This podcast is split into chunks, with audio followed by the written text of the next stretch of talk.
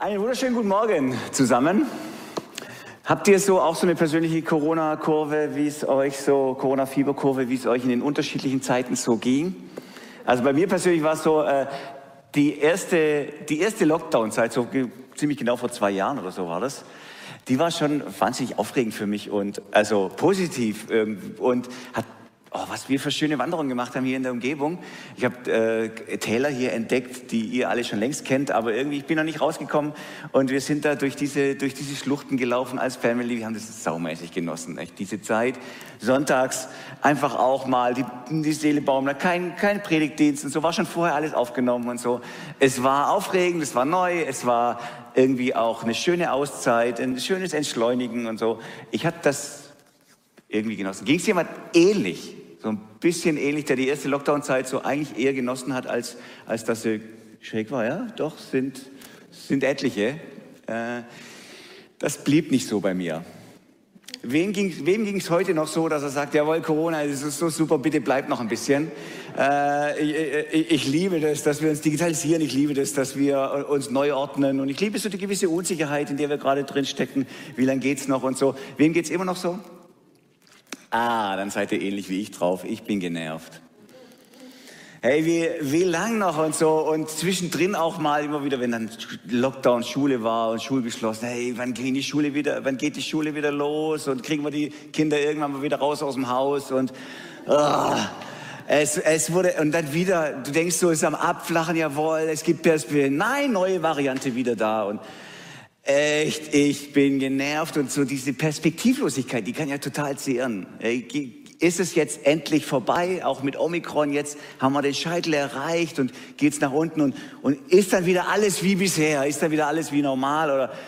Oh, das hat also mich echt oft richtig gezehrt, wenn dann irgendwie irgendein Politiker kam und sagt, ey, jetzt nur noch sechs Monate durchhalten und dann haben wir es geschafft. Boah, was? Ich weiß nicht genau. Also meine Fieberkurve, die ist nicht so stetig gewesen. Es war mal so ein, so ein Auf und Ab, aber manchmal hat es richtig gezehrt, wenn man nicht so richtig die Perspektive gesehen hat. So. Wir haben das so jetzt bewusst auch mal thematisiert, so in, diesen, in dieser Predigtserie, auch was Corona, aber auch andere Themen mit uns machen. Wie geht es dir da gerade mit dem? Gibt es da für dich so, dass du sagst, oh, ich weiß nicht, ob die Beziehung wieder wird. Ich wünsche mir, dass das wieder so wird wie früher und, und da ist vieles anders geworden. Oder ich wünsche mir, dass wieder alles auf dem Arbeitsplatz, ich weiß nicht, da ist so viel Unsicherheit reingekommen und ich wünsche mir, dass es wieder so wird wie früher, dass es wieder alles safe ist und sicher und ich weiß, ich habe mein Einkommen für die nächsten Jahre gesichert, kann meine Familie ernähren und irgendwie ist alles unsicher geworden. Oder im Blick auf gesellschaftliche Veränderungen verwirrt mich das alles und, und, und ich, ich check's nicht mehr. Und ich wünsche mir das wieder wie, wie früher, dass alles wieder so wird wie damals. Als es irgendwie überschaubar war. Und jetzt kommen noch andere Krisen dazu. Wie wird das alles? Ich wünsche mir, dass es wieder wird wie früher. Vielleicht kennt ihr das an der einen oder anderen Stelle in Beziehungen, indem ihr auf die Welt schaut, indem ihr euer eigenes Leben anschaut. Was hat da die Bibel zu sagen in diese Situation hinein? Paulus spricht im Römerbrief, in seinem ganz großen Römerbrief, da nennt er Gott einfach nur, er ist der Gott der Hoffnung. Er ist der Gott der Hoffnung und er redet immer wieder ganz stark im Römerbrief, Römer 8 ganz stark, aber auch an anderen Stellen immer wieder von diesem Thema, er ist der Gott der Hoffnung. Er äh, bei ihm ist Hoffnung. Ich möchte eine Stelle daraus vorlesen, nicht in Römer 8, sondern Römer 5, wo er auch von dieser Hoffnung schreibt. Und da sagt er, wir, wir freuen uns auch dann, wenn uns Sorgen und Probleme bedrängen. Denn wir wissen, dass wir dadurch lernen, geduldig zu werden. Geduld aber macht uns innerlich stark. Und das wiederum macht uns zuversichtlich in der Hoffnung auf die Erlösung. Und genau in dieser Hoffnung werden wir nicht enttäuscht werden. Vielleicht kennt ihr das aus Luther. Hoffnung lässt nicht zu Schanden werden. Wir werden nicht fertig gemacht, weil wir diese Hoffnung haben. Woher kommt diese Hoffnung? Denn wir wissen, wie sehr Gott uns liebt. Und weil er uns in den Heiligen Geist, den Heiligen Geist geschenkt hat, der unser Leben mit seiner Liebe erfüllt. Der Heilige Geist ist ausgegossen in unser Herz, heißt es in anderen Übersetzungen. Hoffnung lässt nichts zu Schanden werden, denn der Heilige Geist ist ausgegossen in unsere Herzen. Die Liebe Gottes ist ausgegossen in unsere Herzen. So redet Paulus von Hoffnung. Und das möchte ich kurz heute ein bisschen ausführen, was das denn eigentlich bedeutet. Es gibt so unterschiedliche Hoffnungsfraktionen. Ich weiß nicht, zu welcher du gehörst. Es gibt so die Pessimismus-Hoffnungsfraktion, nenne ich sie mal. Die schaut die Nachrichten an und die hat festgestellt über die Zeit hinweg, ich habe selten Nachrichten gesehen, die richtig gut sind. Ich habe auch selten eine Krise erlebt, wo es plötzlich in den Nachrichten hieß, die Krise ist heute weniger schlimm als gestern. Irgendwie, ey, das wird doch, guck dir, guck dir die Welt an. Guck nach in die Ukraine, guck diese scheiß Corona und alles mögliche. Guck dir das an, es wird doch nicht besser. Habt ihr schon mal Nachrichten gehört mit dem, mit dem Anfang, hey, der, die Krise, von der wir gestern äh, gesprochen haben, die ist heute echt, die ist viel besser. Das, das, das ist nicht mehr so schlimm. Im Gegenteil, es wird immer geredet von dem, was schlimmer, was schlechter wird. Und ich habe dafür einen Blick bekommen und ich sehe das ganz deutlich. Und ich sehe das auch für mein eigenes Leben, dass ich bedrängt bin von vielem so. Die sehen da ganz stark, hey, das, das, das wird doch nichts mehr. Das ist doch, das ist der Hopfen und Malz verloren. Und deswegen diese, Pessimismus, Hoffnung, würde ich mal sagen, die sagt, hey, guck dir diese Welt an, die geht doch zugrunde. Die geht zugrunde, aber das ist nicht alles. Es gibt ein Leben nach diesem Leben, es gibt ewiges Leben und daraufhin zielt unsere Hoffnung, dass wir aus diesem Leben erlöst werden und in ein neues Leben hineinkommen. Diese Welt geht zugrunde und ein neues Leben kommt, ein ewiges Leben. Und jetzt gilt es einfach Augen zu und durch. Wir kämpfen uns durch diese zugrunde gerichtete Welt, die, für die es keine Hoffnung mehr gibt, hinein in diese neue Welt, in dieses neue ewige Leben. So als ob da irgendwo, wie heißt es, so sehr hat Gott die Welt verachtet, dass es sie zerstört und eine neue Welt schafft, in die alle hineingelangen, die genau das so glauben. Das ist so. Und deswegen verachte ich diese Welt auch, weil Gott diese Welt verachtet hat. Und ich mache auch einfach Augen zu und gehe durch und hoffe auf dieses neue, ewige Leben. Jetzt hoffe ich natürlich auch darauf, das ist meine ganz allergrößte Hoffnung, dass ich, dass ich darauf zugehe, Jesus zu sehen. Wenn ich mir das vorstelle, wie, wie, wenn ich bei Jesus bin, an seinem Herz liege und, und, und, und wirklich alles erfüllt ist von Frieden und Freude und ich ihm in die Augen, darauf zielt meine Sehnsucht absolut.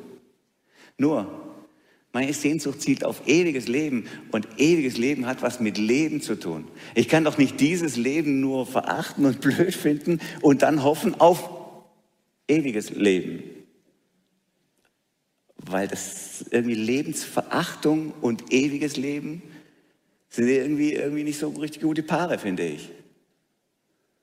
Ich kann nicht das Leben hier verachten und dann hoffen auf, auf ewiges Leben. Leben, upsala, holen wir nachher.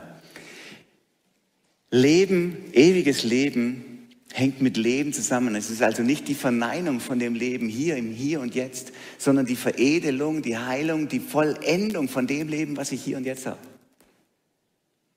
Deswegen heißt es, so sehr hat Gott die Welt geliebt. Er hat diese Welt besucht. Er ist in diese Welt hineingekommen, wurde Teil von dieser Welt, wurde ganz und gar Teil von, von dieser Welt.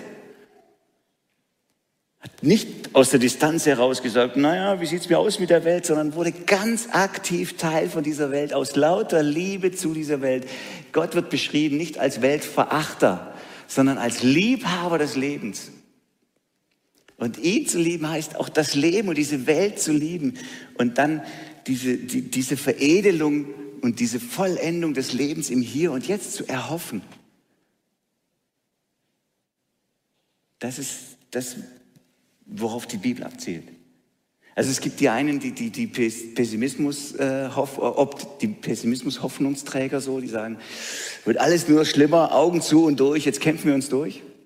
Und da gibt es die andere Fraktion, vielleicht gehört ihr zu der, die sagt eher so, ähm, die sind so die, die, die Optimismus-Hoffnungsträger. Äh, die sagen, yo, wir schaffen das. Yo, wir schaffen das. Wir pushen uns gegenseitig. Wir, wir, wie Leonardo DiCaprio in, in Wolf of Wall Street so, jawohl, wir sind die Größten, wir, wir kriegen das hin. Wir kriegen das hin. Und da ist ja auch was dran. So. Genauso wie bei den Pessimismus, Hoffnungsträger, die haben ja auch was Wahres erkannt, oder? Dass viele Nachrichten nicht so richtig gut enden. Genauso haben die ja auch was erkannt, die Optimismus-Variante, die sagt, jo, wir schaffen das. Da könnte schon was dran sein, dass wenn du morgens aufstehst und sagst, ah, heute wird richtig ein doofer Tag und ich glaube, die Leute verachten, werden mich wieder verachten und ich kriege das nicht hin, die Herausforderungen sind viel zu groß für mich und ich werde übersehen werden und am Ende werde ich wahrscheinlich wieder scheitern. Die Chance ist zumindest gegeben, dass es sich in diese Richtung entwickeln könnte. Und das andere auch, das Gegenteil auch, dass jemand, der aufsteht mit Energie, mit Vorfreude, mit Lust, mit Gestaltungswillen und sagt, jawohl, das sind Herausforderungen da, aber ich, ich glaube, wir kriegen die hin, dass das eine Energie ist, die selbst auf andere noch abfärben kann und selbst andere noch befeuern kann. Da ist auch die Chance dafür gegeben. Also da ist wohl vielleicht was Wahres dran. Aber auch das kann man vermutlich ein bisschen übertreiben. Ich habe von der Geschichte gehört, soll wirklich wahr gewesen sein. Klingt wie ein total schlecht erfundene Geschichte, schlecht erfundenes Märchen, irgendwie ein ganz, ganz böser Traum. Wenn ich es euch jetzt erzähle, ich erzähle es euch mal, aber es soll echt wahr gewesen sein. Da muss ein Mann gewesen sein, der genau so unterwegs war. Und der, der, der, der war der Profi darin. Der ist aufgestanden und sagt, ich werde es hinkriegen. Wuhu! Ich werde das alles hinkriegen, egal was kommt. Ich krieg das hin. Heute wird ein großartiger Tag. Heute wird der beste Tag meines Lebens. Und ich werde das hin. Ich krieg hin, was ich hinkriegen will. Keine Herausforderung ist für mich zu groß. Ich werde das schaffen. Und wenn ich will, kann ich sogar Präsident werden. Puh.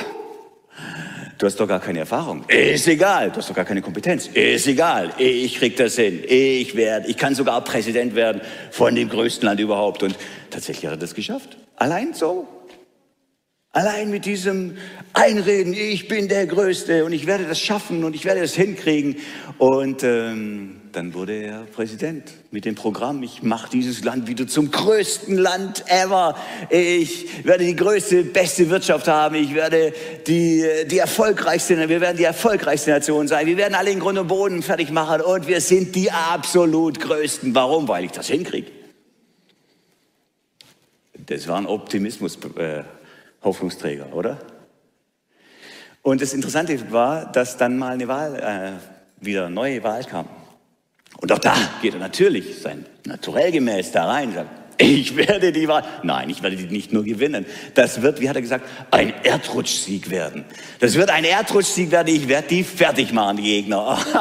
die werden so in Grund und Boden niedergeschlagen sein, weil das der größte Sieg wird, den es jemals bei so einer Wahl gab. Und eigentlich wird man nur zweimal Präsident, einmal nur wiedergewählt. Aber bei mir wird das anders sein. Ich werde noch oft Präsident werden. Schnallt euch an. Ich werde hier so oft Präsident noch werden, weil ich der größte Größte bin. Und dann kam es tatsächlich wohl, man munkelt, ein bisschen anders.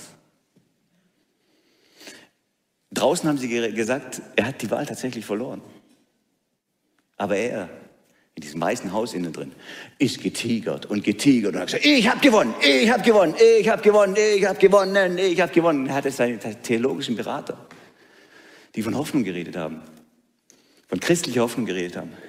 Und wie haben die reagiert? Die waren, die, die, die waren genauso angefixt von dieser Optimismus-Hoffnung. Äh, und die haben gebetet und haben gesagt, Jesus, wir danken dir. Wir danken dir dafür, dass du uns den Sieg gegeben hast.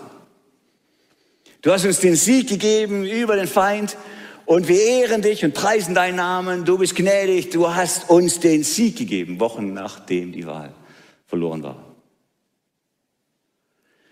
Auch diese Variante vielleicht kennt ihr die, die Optimismus-Hoffnungsvariante, kann dazu führen, dass die Welt verächtlich wird, genauso wie die andere auch, weil sie die Realität nur noch als Material für, den eigenen, für die eigene Durchsetzung des eigenen Willens wahrnimmt.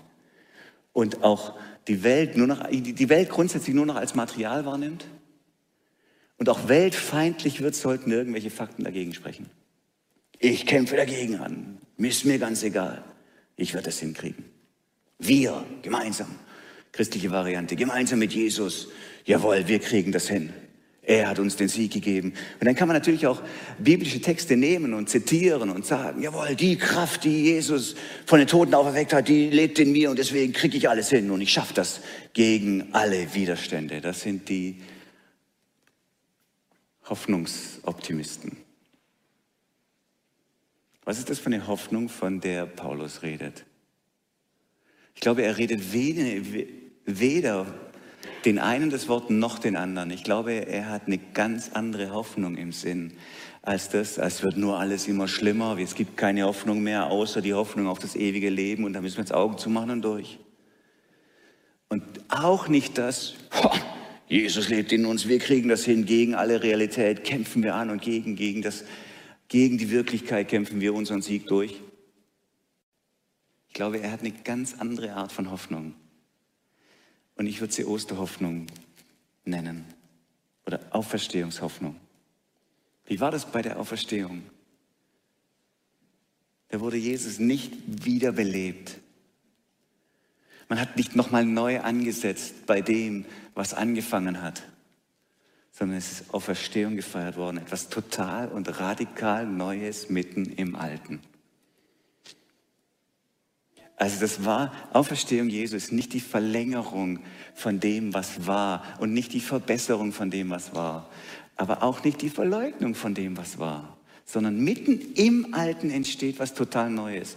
Die Hoffnungen, die auf Jesus projiziert wurden, nämlich, dass jetzt die Römer verschwinden, dass wir wieder in wieder dieses gelobte Land miteinander sind, in den Freiheit leben können. Diese, diese ganz realen Hoffnungen, die auf Jesus projiziert wurden, die wurden eins nach dem anderen enttäuscht. Diese Hoffnung wurde nicht erfüllt. Und Maria, als sie am Grab steht, hat was ganz anderes im Sinn. Die Emmaus-Jünger, die laufen traurig, traurig weg von, von Jerusalem und verstehen gar nichts. Und mitten in diese Tragödie hinein erscheint der Gärtner, erscheint der Spaziergänger neben den traurigen Emmaus-Jüngern und eröffnet eine neue Welt mitten in der alten. Und es passiert was total Unerwartetes. Nicht das, was sie erwartet haben. Dass jetzt der große Sieg kommt und die Römer einfach alle Mal weg sind. Aber es passiert was Neues mitten in der alten. Und echte Hoffnung beginnt zu wachsen. Weder die Pessimismus-Variante, Augen zu und durch, noch die Optimismus-Variante, wir kriegen es doch noch hin, was gescheitert ist. Sondern es passiert was Neues mitten in dieser Welt, was du nicht erwartet hast. Sei neugierig auf das Neue mitten in dieser Welt. Paulus hat es so ähnlich erlebt. Er redet ja die ganzen Römerbriefe über von diesem Gott der Hoffnung, der Gott der Hoffnung, der Gott der Hoffnung und beschreibt diesen Gott der Hoffnung. Was, ist, und was, was war denn seine konkrete Hoffnung? Er hat auch eine ganz konkrete Hoffnung, er hat einen ganz konkreten Plan gehabt, warum er diesen Brief geschrieben hat, den Römerbrief. Nämlich, dass er den, die, die, die Gemeinde in Rom als neue Homebase gewinnt für seine Mission in Spanien. Sein großer Traum war, Huh, ich gehe bis ans Ende der Welt mit dem Evangelium. Ich gehe nach Spanien und werde dort das Evangelium nach Spanien bringen. Puh, das wird groß. Ich gehe jetzt noch, schreibt er den Römern, ich gehe jetzt noch einmal nach, nach Jerusalem und von dort aus werde ich zu euch kommen. Wir werden Vertrauen gewinnen zueinander und dann wird das meine Basis sein, mit dem, wo ich dann rausgeschickt werde von euch nach Spanien. Das war sein Plan. Das war seine konkrete Hoffnung, die er sicher auch im Gebet mit Gott besprochen hat, immer wieder neu. Das ist mein Wunsch, hey, komm da rein. Und wie kam es? Kam ein bisschen anders. Er ging nach Jerusalem, aber dort wurde er hier zu Tode geprügelt. Dort gab es ein Terrorkommando, was ihn umbringen wollte. Dort wurde er ins Gefängnis ge geworfen. Dann kam er nach Caesarea, wo er im Gefängnis ewig lang war, war schier vergessen, konnte keine Briefe schreiben, konnte nicht wirken, war lahmgelegt. Und es war erstmal Totenstille, da war gar nichts mehr. Dann kam er über Umwege und Schiffbruch und alles Mögliche, kam er doch über Umwege irgendwie, aber als Gefangener eben und nicht so, wie er gedacht hat, nach Rom. Und dort verflüchtigt sich seine Spur. Man weiß nicht genau, wie es dann weiterging. Kam er noch nach Spanien? Höchstwahrscheinlich nicht. Wenn er nach Spanien kam, dann war das zutiefst erfolglos, denn wir wissen gar nichts davon. Wir wissen gar nichts davon. Er hat überhaupt dann nicht gewirkt, dass wir irgendwas davon wüssten. Höchst, höchst, höchst wahrscheinlich ist er aber gar nicht nach Spanien gekommen, sondern wurde in Rom, und dafür gibt es Quellen, den Kopf kürzer gemacht. Paulus, was ist deine Hoffnung? Erzähl uns von deiner Hoffnung. Würde er sagen, kurz bevor sein äh, ein Kopf kürzer gemacht wurde, würde er sagen, hey, ich hatte so große Pläne und meine Hoffnung wurde zunichte gemacht und ich bin hoffnungslos. Ich glaube nicht. Ich glaube, dass Paulus von einer anderen Hoffnung redet. Er hat große Pläne gehabt, die nicht erfüllt wurden. Seine konkreten Hoffnungen wurden nicht erfüllt, aber er hat in dieser Hoffnung erfüllend Leben, erfüllendes Leben entdeckt. Mitten im Gefängnis, mitten in, in, der, in der scheinbaren Vergessenheit, mitten in dem, dass seine Pläne zerrissen werden, entdeckt er einen Gott, der mit ihm ist und der ihn zum Segen setzt für viele andere. Nehmen wir doch nur mal diesen Römerbrief daher den er geschrieben hat, nur aus diesen Plänen heraus. Ich möchte gern die Römer gewinnen für eine neue Homebase, für meine Mission nach, nach Spanien. Das war sein strategischer Plan. Und dann schreibt er diesen Römerbrief und das, was er damit vorhat, gelingt überhaupt gar nicht. Stattdessen schreibt er einen Brief. Ich weiß nicht, ob ihr einen Brief kennt, der jemals in dieser Weltgeschichte geschrieben wurde, der bedeutsamer ist als dieser Römerbrief? Vermutlich nicht, denn es gibt keinen Brief. Niemals, niemals, nie wurde ein Brief, wurde ein Brief geschrieben, der mehr Kraft entwickelt hat, mehr Leben verändert hat, mehr Menschen getröstet hat, mehr Menschen neue Hoffnung gegeben hat als genau dieser Brief. Es gibt überhaupt keinen wirkmächtigeren Brief in der Geschichte dieser Welt als dieser Römerbrief. Paulus hat den aus einem anderen Grund geschrieben und, und, und mitten da hinein kommt jetzt Gott mit seiner lebendigen Hoffnung und schafft etwas Neues. Mitten in dem, wo er sich eigentlich was anderes vorgenommen hat. Und von dieser Hoffnung, von dieser Osterhoffnung, dass was Neues aufbricht, von dieser Hoffnung spricht Paulus. Das ist der Gott der Hoffnung, der auferstanden ist.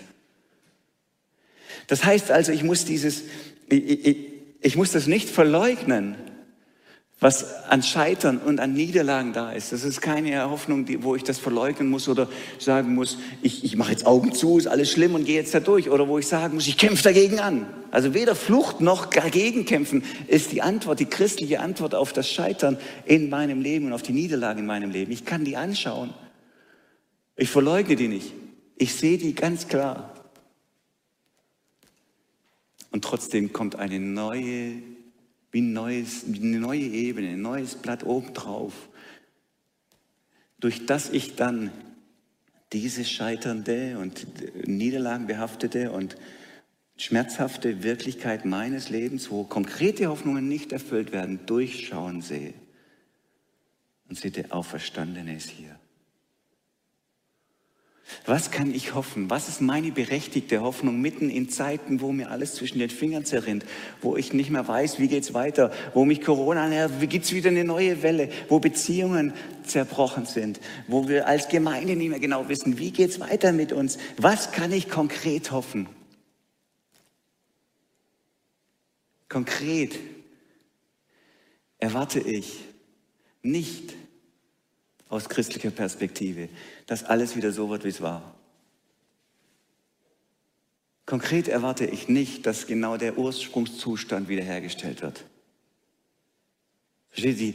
Die, die, die, das ist ja die, die Story, die große Story Gottes mit seinem Volk, auch mit seinem Volk Israel, dass sie herausgerufen werden aus der Sklaverei, nicht in den Garten Eden hinein, in den Ursprungszustand, sondern es wird eine neue Geschichte erzählt. Sie kommen, werden herausgeführt aus der Sklaverei hinein in ein verheißenes Land, was sie nicht kennen, weil sie nicht wissen, wie das wird. Und sie, äh, Gott führt sie durch die Wüste hindurch ins verheißene Land, in was Neues. Es, gibt, es wächst was Neues auf. Was kann ich erwarten? Ich kann nicht den Ursprungszustand erwarten von dem, was verloren gegangen ist, was kaputt gegangen ist. Darauf zielt nicht meine christliche Hoffnung sondern meine christliche Hoffnung ist, dass Gott was Neues jetzt und hier schafft als der Auferstandene in meinem Leben, was ich nicht erwartet habe. Und ich möchte ihn erleben, ich möchte ihn entdecken mitten in meinem Alltag. Meine Sehnsucht zielt darauf, ihn zu erleben, mit ihm unterwegs zu sein. Er, der Auferstandene, gesagt hat, ich habe die Welt besiegt. Er, der Auferstandene, der lebt und was radikal Neues gemacht hat.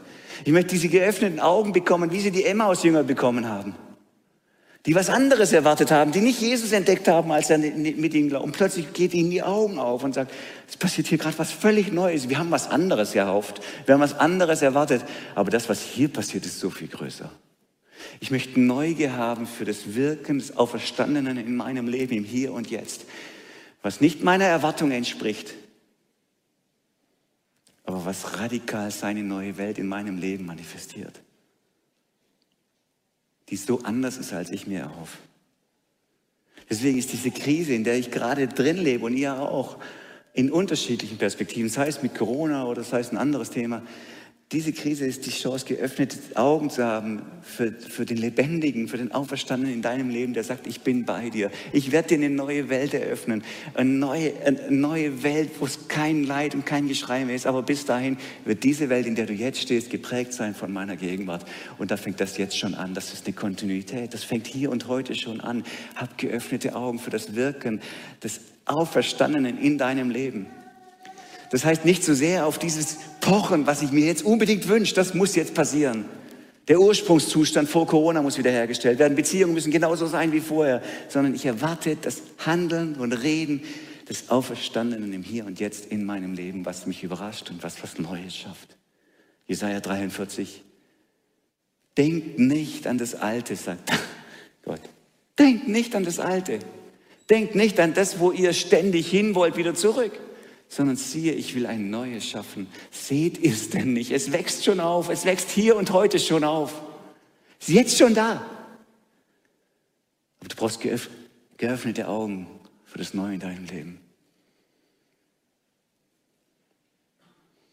Vielleicht braucht es für dich da Sehhilfe. Ich brauche das, dass ich Sehhilfe bekomme von anderen, die mir helfen, das Neue wahrzunehmen, die mir helfen, die Gegenwart das Auferstandene in meinem Leben wahrzunehmen.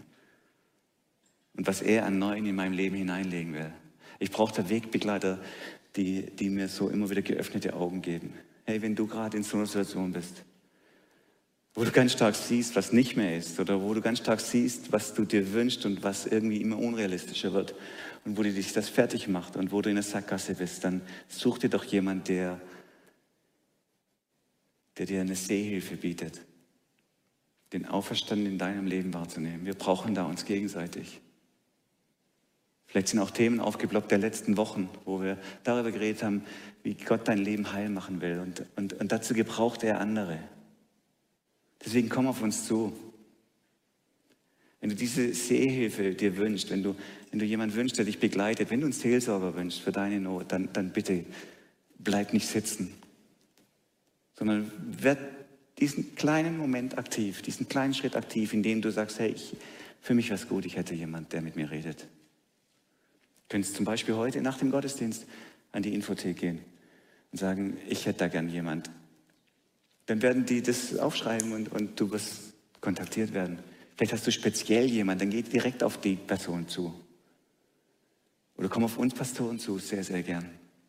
Vielleicht ist es aber anonym und noch besser, irgendwie, dass du sagst, ich möchte gern Vielleicht einfach nur anrufen im Gemeindebüro und dann wirst du jemand bekommen, der ein Ohr für dich hat und der dir Sehhilfe bietet, den Auferstandenen in deinem Leben wahrzunehmen. Paul Gerhard war so ein, war so ein Mann mit dieser, mit dieser Hoffnung. Unfassbarer Mensch, finde ich, der vor den Trümmern seines Lebens steht, der seine Kinder verloren hat, seine Frau verloren hat, der seinen Arbeitsplatz verloren hat, der sein Ruf wurde ruiniert und all das. Und der hat der, der hat sicher konkrete Hoffnungen gehabt. Jetzt muss doch das wiederhergestellt werden. Mein Ruf muss wiederhergestellt werden. Ich, ich, ich brauche wieder äh, Ehe, Familie. Da muss doch wiederhergestellt werden. Er hat konkrete Hoffnungen gehabt. Und trotzdem hat er den Auferstandenen auf eine neue Weise, den, der die Welt regiert, in seinem Leben erlebt. Ich möchte schließen mit, mit einem ganz bekannten Lied von Paul Gerhardt und wir werden es gleich noch hören und das ist mein Gebet für euch, dass wir und für uns, dass wir genau da hineinkommen, in diese Haltung, dem Weltenherrscher unser Leben komplett anzuvertrauen, ihn wahrzunehmen in diesem Leben. Ihr könnt eure Augen schließen und mitbeten. Befiehl du deine Wege und was dein Herz kränkt, der allertreuesten Pflege des, der den Himmel lenkt,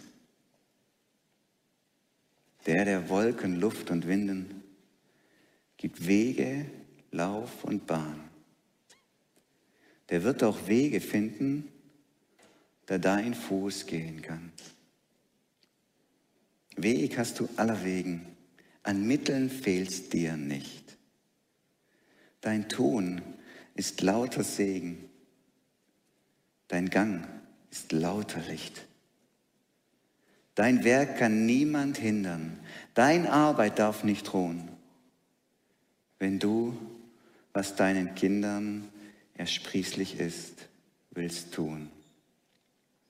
Ihn, ihn lass tun und walten. Er ist ein weiser Fürst. Er wird sich so verhalten, dass du dich wundern wirst, wenn er, wie ihm gebühret, mit wunderbarem Rat das Werk hinausgeführet, das dich bekümmert hat. Amen.